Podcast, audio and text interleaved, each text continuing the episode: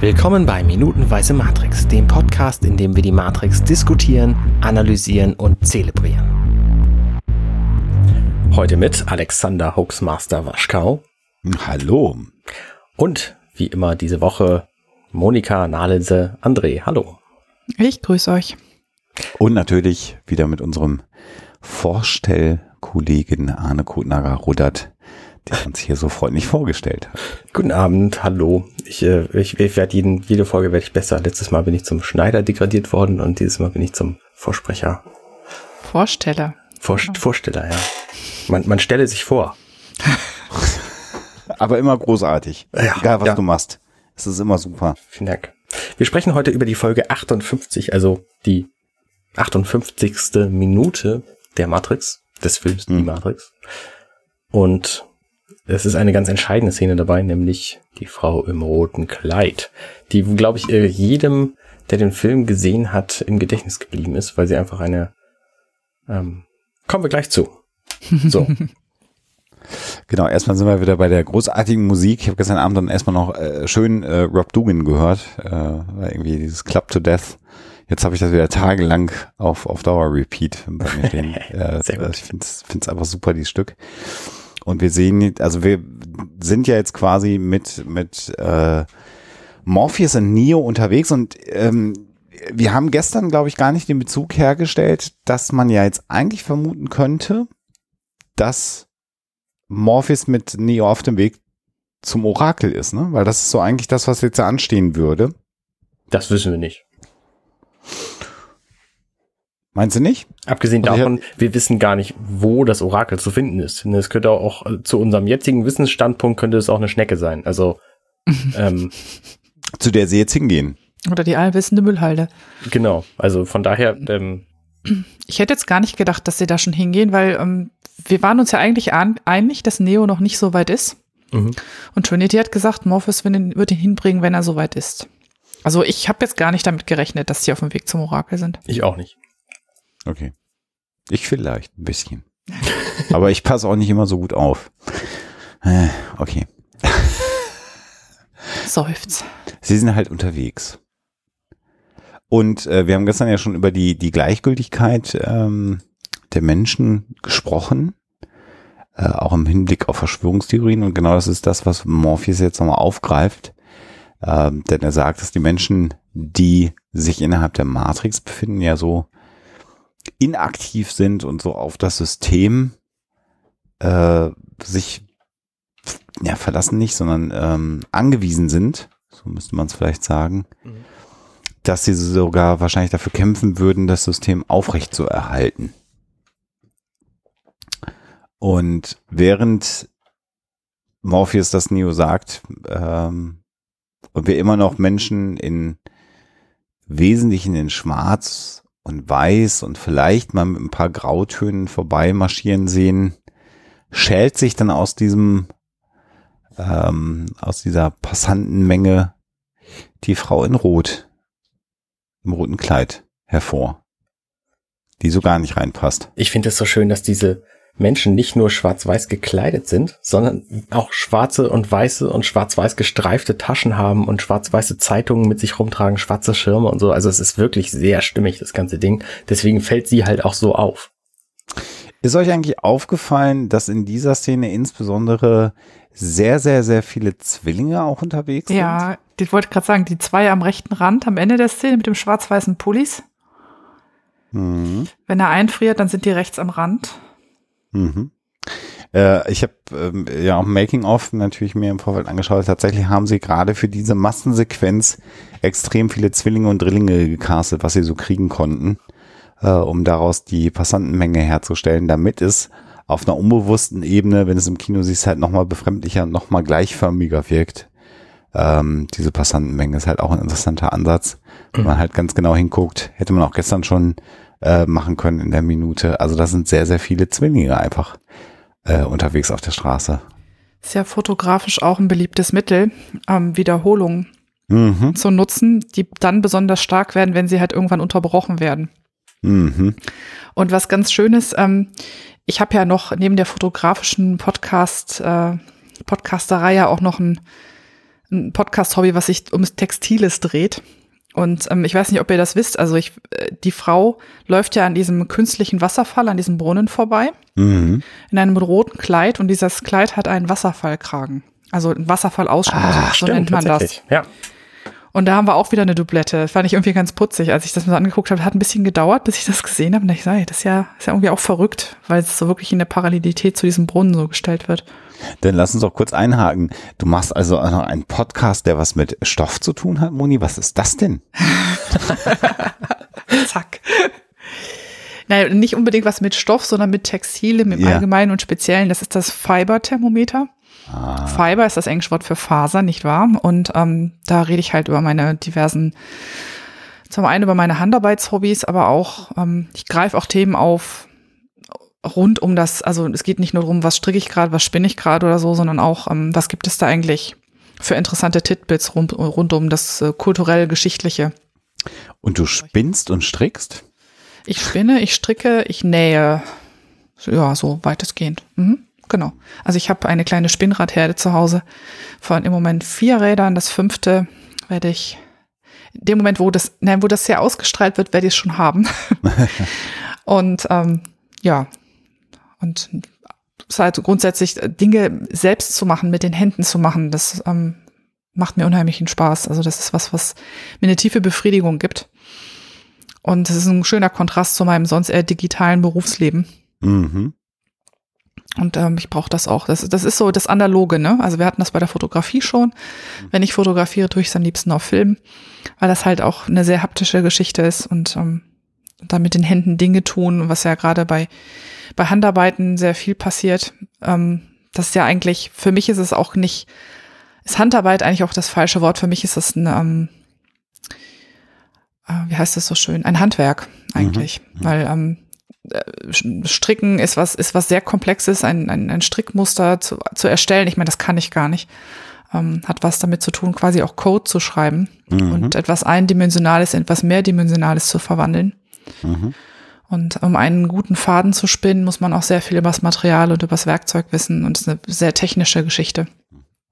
Also für mich ist das wirklich mehr ein handwerkliches äh, etwas als jetzt eine Handarbeit in dem Sinne. Mhm. Wenn wir über das Thema haptisch äh, sprechen ähm, und, und Dinge mit, mit den Händen tun, dann äh, habe ich ja noch was, äh, was ich von dir weiß, das Thema Füller und Schreiben und das machen wir dann einfach morgen nochmal, dann haben wir morgen nochmal in einen Ordnung. Da ist noch was übrig, genau. was wir dir aus deinem äh, anderen Leben hier noch entlocken können. Aber kommen wir zurück zum äh, Wasserfallkragen und der, das ist schon auch eine sehr, sehr Marilyn Monroe Frisur. angelehnte Ja. Person, muss man sagen. Ne? So ein bisschen Sexbomb äh, und, und auch einfach sehr, sehr unpassend platziert. Also so ganz insgesamt. Also natürlich hier durch den, durch den roten, ähm, äh, durch die Farbe Rot im Kontrast natürlich extrem stark. Äh, alle sind im Business-Look mehr oder weniger unterwegs und sie trägt ja im Prinzip ein Abendkleid und ist auch von der, ähm, vom Make-up natürlich ganz anders äh, hergerichtet als der Rest der Personen, die da auf der Straße herumlaufen. Nämlich überhaupt. Über, ja, also die sind natürlich auch geschminkt, die da rumlaufen für einen Film, aber sie sind halt so geschminkt, dass sie aussehen, als ob sie nicht geschminkt wären. Genau. Das ist äh, Mhm. genau der Trick hier. Äh, Ja, und sie ist da ja wirklich auf einer Bühne, ne? So wie sie läuft, läuft ja ein Mannequin auf dem Laufsteg. Also Mhm. die läuft ja nicht dadurch wie jemand, der sonst so über die Straße geht, sondern die Art und Weise, wie sie geht, führt sie ja im Grunde was vor. Ja. Und das, das setzt sie schon ganz deutlich von den anderen ab. und hat ähm, ganz klaren Augenkontakt zu Neo. Ne? Also sie nimmt auch Neo wahr. Alle, die äh, jetzt ihm in dieser Minute und in der vorangegangenen Minute ähm, begegnet sind, nehmen ihn nicht wahr, rennen ihn um und sie ist ganz klar auf ihn fokussiert. Sie lächelt, sie hält Augenkontakt zu ihm. Sie guckt noch ein bisschen über die Schulter. Genau. Hm. Lassiv fast. Nein, nicht lassiv. Neckisch über die Schulter. Neckisch ist, glaube ich, das eher bessere Wort. Und äh, was passiert natürlich? Äh, Neo hört Morpheus nicht weiter zu und Morpheus fällt es natürlich auf und er ermahnt ihn dann äh, und sagt, hörst du mir überhaupt zu? Beziehungsweise hast du mir zugehört oder hast du dir die, hast du dir die Dame im roten Kleid angeschaut?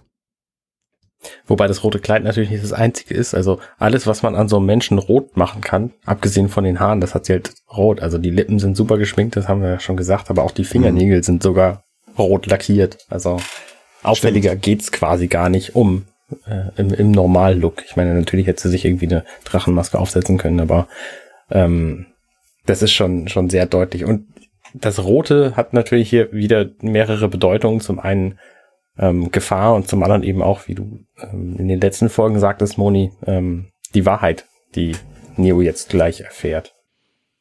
Genau. Also diese, dieses ablenkende Moment.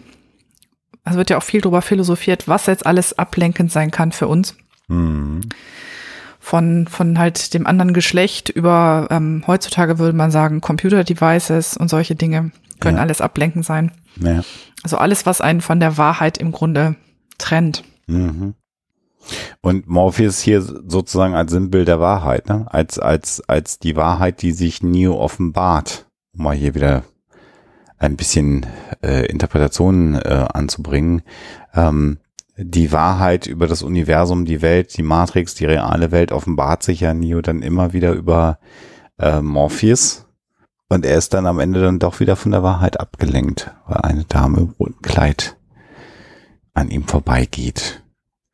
Ich habe gerade darüber nachgedacht, was denn wäre, wenn Neo im, im Grundsatz homosexuell gewesen wäre, eher Männer gut finden würde, ob sie dann, aber wahrscheinlich wäre sie so salient, wie wir Psychologen sagen, dass sie trotzdem aufgefallen wäre und dass er trotzdem abgelenkt gewesen wäre. Das glaube ich auf jeden Fall. Ich auch. In, die, in diesem Einheitsbrei, äh, der ihm da vorher geboten wurde. Sicherlich auffällig genug. Weil es ist ja schon schon, schon auch irgendwie ein bisschen sexistisch. Also was wäre gewesen, wenn, wenn die Auserwählte eine Frau gewesen wäre? Wäre es dann ein Supermodel gewesen, was vorbeigelaufen wäre? Also männliches Supermodel, was vorbeigelaufen wäre, ist schon, finde ich, finde ich für mich gerade spannend. Aber das möchte ich auch total blöd finden. Aber ich philosophiere da jetzt gerade mal. Nee, finde ich auch interessant. Weil ich, ich würde behaupten, dass es auf die Art und Weise, also dass einfach die Analogie jetzt des Rumdrehens würde aus meiner Sicht nicht funktionieren. Irgendwie nicht, ne? Mm, -mm. Dieses klassische Bild von wir sind total aufgeklärt. Ich habe kürzlich für einen für einen medizinischen Kongress in Osteuropa einen Werbeclip gesehen. Sehr, sehr schön gemacht. Bilder der Stadt, alles total toll. Und die Menschen letztendlich, die lächelnden Menschen, die in die Kamera geguckt haben, waren im Verhältnis 9 zu 1 Frauen und das hat mich noch nie, ist mir noch nie vorher so bewusst aufgefallen, dass ich gedacht habe, warum müssen es eigentlich immer junge Frauen sein, die in die Kamera lächeln, wenn eine Location beworben werden soll, oder eine Stadt beworben werden soll, oder ein Event beworben werden soll. Mhm. Warum sind es immer junge, attraktive Frauen, die in die Kamera lächeln? Es könnten ja genauso gut auch junge, attraktive Männer sein, die in die Kamera lächeln. Ja, die ähm, werden ja schon auf jedem Bild dann von der Veranstaltung. Also wenn es ein Kongress ist, wirst du lauter Bilder mit Männern finden am Ende. War ein medizinischer Kongress. Die Medizin ist jetzt nicht mehr so männlich besetzt. Ja. äh, umso mehr würde es ja Sinn machen, mit Männern zu werben, äh, um mal ein bisschen sexistisch zu sein. Aber generell finde ich, also wenn, wenn du, wenn du Urlaubsplakate siehst oder was auch immer, da sind wir, glaube ich, immer noch tiefer wurzelt in dem, dass halt, wenn die junge Frau in die Kamera lächelt, dann finden das irgendwie dann alle super und dann muss man da hinfahren. Aber eigentlich ist es halt Bullshit. Nee, fragst du dich tatsächlich, warum das so ist? Na, ich weiß ja, warum das so ist. Aber es ist ganz halt offensichtlich. Ich meine, wir wohnen jetzt in einer, also ich jedenfalls wohne halt in Hamburg und in Ham Hamburg ist eine relativ liberale Stadt, aber wenn ich schon ein Bundesland weiter gucke nach Niedersachsen, da ist irgendwie 80 Prozent Land und auf dem Land, da gibt's halt Wo Männer, die alles entscheiden. Und zwar ausschließlich. Da wohnt Moni. So. Da wohnt Moni. Auf dem Land wohnt Moni. Ja, ich wohne kurz vor der Stadt. ich sag nicht ein Großteil der Menschen, die in Deutschland wohnen, aber zumindest ein Großteil der Fläche, die von Menschen bewohnt wird, wird von Menschen bewohnt, die das Bild haben, dass der Mann arbeitet und die Frau zu Hause sitzt. So tragisch das ist heutzutage. Ja, ich meine, du musst doch nur mal in die Regierung gucken. Glaubt doch nicht ernsthaft von Frau Merkel mal abgesehen, dass Frauen irgendwas entscheiden. Willst du etwa sagen, dass im Bundesinnenministerium in den Führungspositionen keine genau, Frauen arbeiten? Genau, das war gerade das Bild, was ich hatte von dem kompletten, von der Innenministerkonferenz mit lauter Herren in schlecht geschnittenen Anzügen. Wolltest du etwa äh, unterstellen, dass Frau Merkel etwas zu entscheiden hätte? also bei ihr, bei ihr würde ich sagen, sagen klares Ja. Aber wenn man ansonsten mal so reinguckt, sollte man nicht glauben, dass 50 Prozent der Bevölkerung dieses äh, Landes weiblich sind. Ja, also wir haben, äh, wir haben natürlich äh, das Thema äh, Gleichberechtigung und so, das sind natürlich Themen, wo wir uns alle einig sind, dass wir da noch lange nicht sind. Ja, aber nein, Gleichberechtigung ist ja beim Thema Werbung nicht der Punkt, sondern der Punkt bei Werbung ist, wie sprichst du die meisten Menschen an? Und die meisten Menschen sind dummerweise dumm. Also so, ähm, ne, und die sprichst du halt auf, auf primitivste Art an. Und wenn das eben die Männer sind, die das entscheiden, auf dem Land, überall, abgesehen von da, wo Moni wohnt, hm. dann äh, nimmst du natürlich Frauen, die in die Kamera lächeln, ganz klar, weil das bringt den meisten Ertrag. Und das wird auch noch Jahrzehnte dauern, bis, das, bis sich das ändert. Egal, ob das, ob wir das wollen oder nicht. Ja, ja. Das ist der, der geliebte Standard unserer Gesellschaft. Ist mir aber halt noch nie bewusst aufgefallen. Ist mir von, von ein paar Tagen bewusst aufgefallen. Ich muss da jetzt gerade dran denken, dass es halt hier auch gerade wieder eine, eine Frau im Abendkleid mit Dekolte ist, die unseren Helden von der Wahrheit ablenkt. Mhm. Die, die ihn aber auch zur Wahrheit hinführt, ne? Also, ja, ja. Ja, ja. Also das ist. Äh, die Konsequenz folgt ja auf dem Fuß. Fuße, genau. Ne? Wenn du auf Weiber guckst. Zack, geht's dir an den Kragen. Gibt's Mecke. Mhm. Apropos Colt. naja, also Morpheus sagt halt, hörst du mir überhaupt zu oder guckst du der Frau im roten Kleid nach? Und in dem Moment dreht Neo sich um, weil er so tut, als hätte er keine rote Frau gesehen und dreht sich dann um und blickt in die Kanone eines generischen Agenten, der zufällig exakt so aussieht wie Agent Smith. Und aber der keinen Colt in der Hand hat. Darauf äh, Nein, ich jetzt mal kurz mal nitpicky eingehen. Das ist ja schon ein halbautomatischer Revolver oder wie auch immer, den wir da sehen. Weil ein Colt ist ja immer so mit einer Trommel. Nicht, nicht im Wilden Westen. Aber klugscheißen 250 kann ich.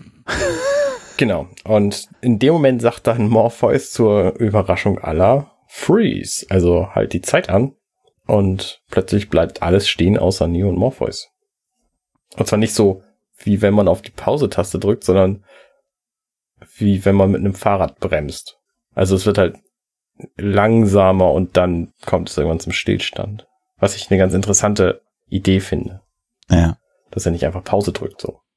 Und da können wir dann auch eine ganze Reihe Zwillinge dann jetzt auch in diesem Standbild entdecken, wenn wir denn geneigt sind, uns das mal unter dem Aspekt anzuschauen. Da gibt es eine ganze Reihe von Zwillingen, die so eingefroren sind. Und drei Tauben. Und drei Tauben. Rechts die Zwillinge sogar im Partnerlook, die beiden Mädels. Mit dem weißen Kragen im Oberteil. Schon witzig. Ja, auf jeden ja, Fall. Ja, ich finde auch die beiden Glatzkopf-Zwillinge vor Agent ähm, Smith. Ja, fallen auch auf. Deutlich. Also sehr deutlich ist das alles nicht. Erst wenn man darauf hingewiesen wird, sieht man ja, das überhaupt. Richtig. Aber ja. Das ist schon ganz, ganz schön. Also sie sehen ja alle gleich aus im Grunde. Es ist auch, je länger ich mir das angucke, desto mehr wünschte ich, ich wäre dem einen oder anderen noch mal hinter, hätte dem noch mal hinterher recherchiert. Weil es gibt eine Einstellung, wo Agent Smith mit der Waffe auf Neo zielt und dann sieht man, dass die Waffe auf die Hausnummer des Hauses dahinter zeigt und das ist eine 20. Mhm. Hm. Und ja, ich muss ehrlich gesagt sagen, ich bin schlecht in Zahlensymbolik. Aber wie genau das da drauf zeigt, ich würde mal behaupten, bei dem Film, wo eigentlich nichts dem Zufall überlassen wurde, ist das möglicherweise auch was, was man dechiffrieren könnte. Hm. Das ist bestimmt eine, eine ähm, Prophezeiung des Internet Web 2.0. Wahrscheinlich. Wahrscheinlich, genau. 2.0. Aber wir sind inzwischen bei. Wenn es 42 wäre, hätte ich es verstanden, aber 20. Außerdem sind wir ja schon bei Web 4.0 und und, äh, und Arbeit 4.0 und Industrie 4.0. Das finde ich auch so geil. Wir zählen jetzt einfach den Bullshit um eins nach oben, damit es cooler klingt. Das ist so. Aber gut, das ist Bullshit-Bingo, das ist nicht die Matrix. Äh. Genau, Morpheus erklärt in dieser Szene, dass es ähm, in dieser Simulation, also Neo begreift, es ist eine Simulation und Morpheus erklärt, die gibt es nur aus einem einzigen Grund, nämlich um dir beizubringen, dass alle Leute ähm, gefährlich für dich sind. Ja, weil nämlich die Agenten, die ja im Wesentlichen Programme sind der Matrix, in der Lage sind, überall einzusteigen in all, oder in alles einzusteigen, was mit der Matrix verkabelt ist. Das heißt, alle, die irgendwo in so einem Tank rumliegen, äh, können von so einem Agenten gekapert werden. Und das verschärft natürlich jetzt so dieses Bedrohungsszenario. Nicht nur sind die normalen ähm, Bewohner der Matrix schon gefährlich, weil sie eigentlich ihre durch ihre Inaktivität ihr Leben und ihre Existenz verteidigen wollen, sondern es kommt jetzt noch on top natürlich die bösen Programme, die dann sozusagen auch noch in der Lage sind, sich da einzuschalten. Und das ist natürlich nochmal eine Bedrohungslage. Also jeder Einzelne ist eine Gefahr und nochmal mehr, weil die sich sofort in Agenten auch noch verwandeln können. Das ist schon ziemlich dämlich und eine ziemlich große Bedrohung, der sich Neo da ausgesetzt sehen muss. Seid ihr jetzt eingeschlafen, weil ich so lange fabuliert habe? Niemals. Wir haben der roten Frau nachgesehen. Ach so. Habt ihr mir überhaupt zugehört? ich glaube, ich habe zu dieser Minute einfach nicht viel mehr zu sagen. Also Nee, wir haben die Zwillinge aufge, aufgedröselt. Wir haben jetzt nochmal den Agent Smith. Aufgeribbelt. Man könnte nochmal ganz tief in die Symbolik reingehen. Ich weiß nicht, ob euch aufgefallen ist, wie dominant die Vertikale in dem, in der Minute ist. Da sagt doch noch gerne mal was zu. Da ist nämlich, äh, das ist mir gerade erst beim nochmal durchscrollen aufgefallen. Also erstmal, Arne hat ja schon mal die Tüten, ähm, diese ganz vielen gleichförmigen Tüten, die sind alle von oben nach unten schwarz-weiß gestreift. Mhm. Dann ist da der Wasserfall, der ja so ein, so ein Rippelmuster, ne? Also die, das Wasser fällt ja in so vertikalen Streifen nach unten. Mhm. Und das einzige wirklich sehr deutlich horizontale, was einem auffällt, ist die Frau mit dem roten Kleid, deren Falten des Kleides sind alle, alle horizontal. Mhm. Also beim Bauch, über der Brust, weißt du auch um eine Spur zu eng. Oder habe ich jetzt gar nicht hingeguckt? Nö, ist klar. naja, auf jeden Fall, ähm, das Vertikale äh, sagt man, äh, in der christlichen Symbolik sei ja auch ein, ein, ein, ein Symbol für die Beziehung zwischen Mensch und Gott, also zwischen oben und unten. Und das würde dann wieder in diese christliche Symbolik des ganzen Films irgendwie ganz gut reinpassen. Ich weiß nicht, ob das hier bewusst gewählt ist, aber es fällt halt auf, die Menschen, die alle so schwarze Pinökel sind, die alle sehr durch dieses Schwarz-Weiß sehr kontrastige, wirklich so vertikale Elemente sind, die Tüten, der Wasserfall, mhm. solche Dinge. Das, das ist mir Das ist natürlich auch alles ähm, der Matrix-Code. Richtig, genau, der fällt ja auch von oben, also, oben durch. Mhm. Da lässt sich natürlich auch einfach ein, ein, direkter Zusammenhang finden. Aber stimmt, also das Kleid ist mir gar nicht aufgefallen, dass es da. Und das Gebäude, das hat ja auch ähm, diese Streifen, das, ja. Diese Streifen und sowas. Mhm. Und was ich auch noch ganz schön finde, ist, ähm, während Morpheus oder Morpheus im Englischen mit Neo spricht, sieht man in seiner Brille auch permanent Agent Smith mit der äh, hochgereckten Waffe. Mhm. Also die Bedrohung, die durch ihn ähm, symbolisiert wird, die kann Neo auch permanent in den Brillengläsern sehen. Also der ist quasi eigentlich in einer ganz schrecklichen Situation, weil der, weiß, hinter ihm steht der Agent, dann sieht er das in der Brille gleich doppelt, mhm. wie quasi die Waffe auf seinen Kopf gerichtet ist. Also das ist eine maximale Stresssituation. Ja. Und da, da sind wir auch wieder immer bei dem, bei dem Thema in, in Spiegelungen Dinge äh, zu zeigen. Das ist ein, äh, kommt hier in der Matrix in dem Film bis zu diesem Moment ja immer wieder vor äh, Trinity, die in, im, im Motorradspiegel sieht, wie Neo abgeführt wird. Also ganz viel wird ja hier über Spiegelungen erzählt und immer auch der Aspekt der Spiegel als nicht, als, als Abbild der Realität.